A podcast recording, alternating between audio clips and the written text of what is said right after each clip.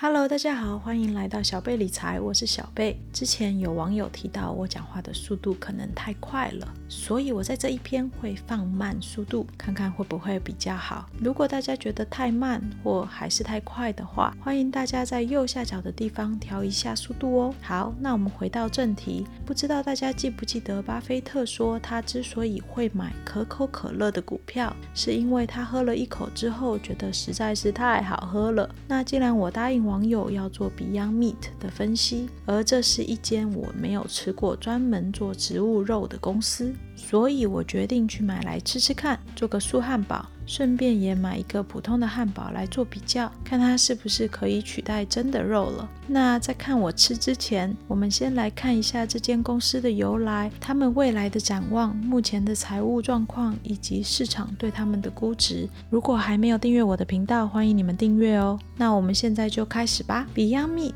是在二零零九年由 Ethan Brown 所创办的，因着他对环境和动物的的热爱，他决定想办法减低人们对食用。动物的需求。为了达到这个目标，他找了几位著名的生计食品科学家来研究如何用植物模拟动物蛋白，而做出类似肉质感的假肉公司。跟以前冰冷冻库的素肉不同的是，他们能几乎完全模拟出肉的样子，号称连比尔盖茨都吃不出有什么差别。他们目前的产品包括汉堡豆肉片、豆角肉、豆香肠等，做的看起来真的和肉做的很像。而 Ethan Brown 说，他创立这间公司的初衷是为了让这个地球更美好。增进人类的健康，减少二氧化碳的释出，减低农业用地和水资源的需求，还有倡导动物保育，一整个就是形象非常好的公司，深受年轻人的喜爱。而且他们的行销能力非常的厉害，有很多的销售通道，在著名的大超市，像是美国的好事多、英国的特易购等等，都可以买得到。他在近期还有跟阿里巴巴合作，要进攻中国超市。另外，他也计划在中国设厂，要大量生产他们的豆子肉。除了超市之外，他们还跟很多餐饮服务公司合作，包括中国和加拿大的星巴克、肯德基等等。值得一提的是，前阵子他们在加拿大的麦当劳试卖已经结束，并且没有要继续续约了。详细原因他们并没有解释清楚，但是我猜想可能有两个原因。第一个就是试卖不成功，大家不喜欢豆子肉汉堡。第二个可能原因，也许是因为麦当劳为了应变今年大环境带来的问题，而不愿意做太多的改变和尝试。不管怎样，都算是负面消息。总而言之，他们目前还在餐厅推广的阶段。如果能得到大众口味的喜爱，相信他们未来营业成长能力还是很高的。那我我们再来看一下他们过去这几年的财务状况。以营业额来讲，在过去的这五年来都有非常大幅的成长。从二零一八到二零一九年，营业额成长就有高达百分之两百三十九 percent，远大于它前两年的成长比例。如果大家来看二零二零年 Q one 的营业额成长，也有高达一百四十一 percent。照这样翻倍的成长下去，营业额将会很惊人。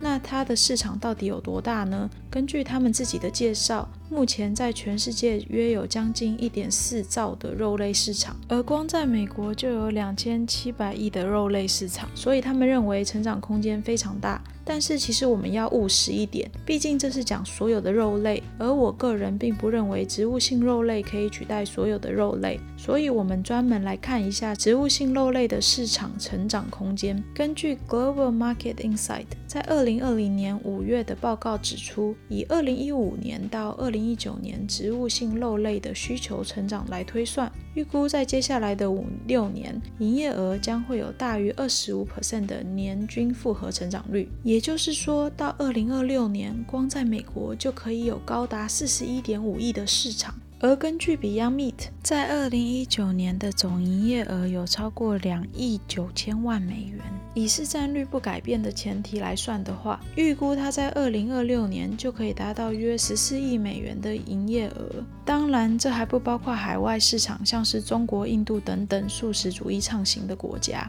所以他们的总营业额在二零二六年应该比十四亿美元更高。那他们的毛利润呢？大家可以看到，他们这几年来不仅毛利润有超过四百 percent 的成长，毛利率也是越来越好。在二零一九年的时候，毛利率有高达百分之三十三点五，而且之后可能还会更好。像今年 Q1 就高达三十八点八 percent，远比去年 Q1 高很多。而且他们如果真的在中国设厂，毛利率可能会更好呢。那营业利润率呢？因为 Ethan Brown 自己觉得他们公司的主要特色是非常着重在研发出更好的产品，所以花了很多钱在研究上面。去年又刚上市，有很多杂七杂八的花费，所以到二零一九年底都还是没有办法赚钱的。但是如果你来看一下今年 Q1 的税务利息折旧摊销前的获利，他们已经开始有某种程度的获利喽。整体营运状况算是有在进步的，而且如果没有意外的话，之后应该都可以。稳定获利，并且因为刚上市的关系，手头上现金还很够用，也没有太多的债务，算是一个蛮有潜力的公司。因此市场对它也有较高的估价。以它在七月十五号的股价来看，它目前的 P/S ratio 大约是二十一点三一，在食品业来讲算是相当高哦。为了方便大家做比较，我们来看一下几间大家比较熟悉的食品大厂的 P/S ratio，包括拥有一大堆机品的泰森食品。品集团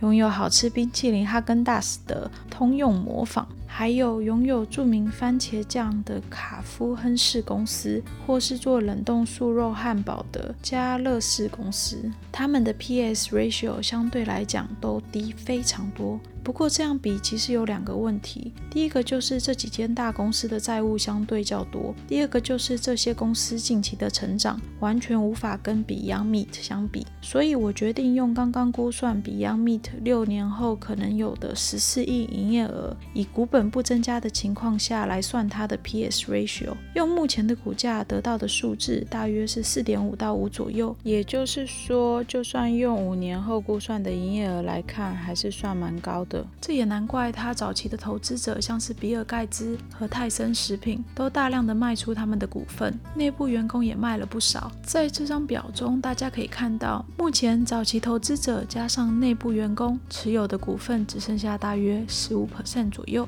通常对于这种比较新的公司，我会观察一下内部持有人的持股比例，毕竟我认为内部的人比较了解他们公司营运状况。如果相信自己的公司价值是高于目前股价的通常较不会售出太多股票，当然这也不是一定啦，因为还要看他当时上市的条件，而且可能有人刚好要用钱，像是买大豪宅或是环游世界什么的。不过在这里给大家看另一个。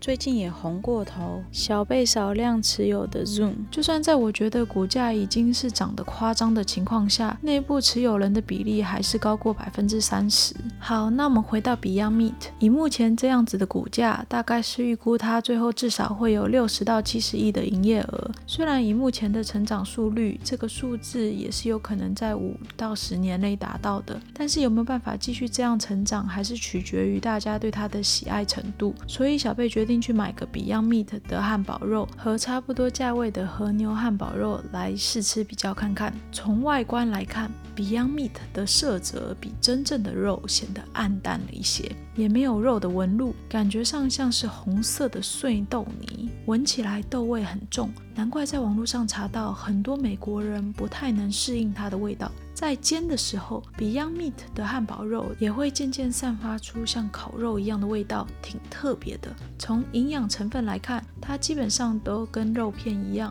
除了少掉了胆固醇，然后多了些钠。原本以为是盐巴含量过高，但在实际试吃了之后，发现它是已经调味好，并不会过咸。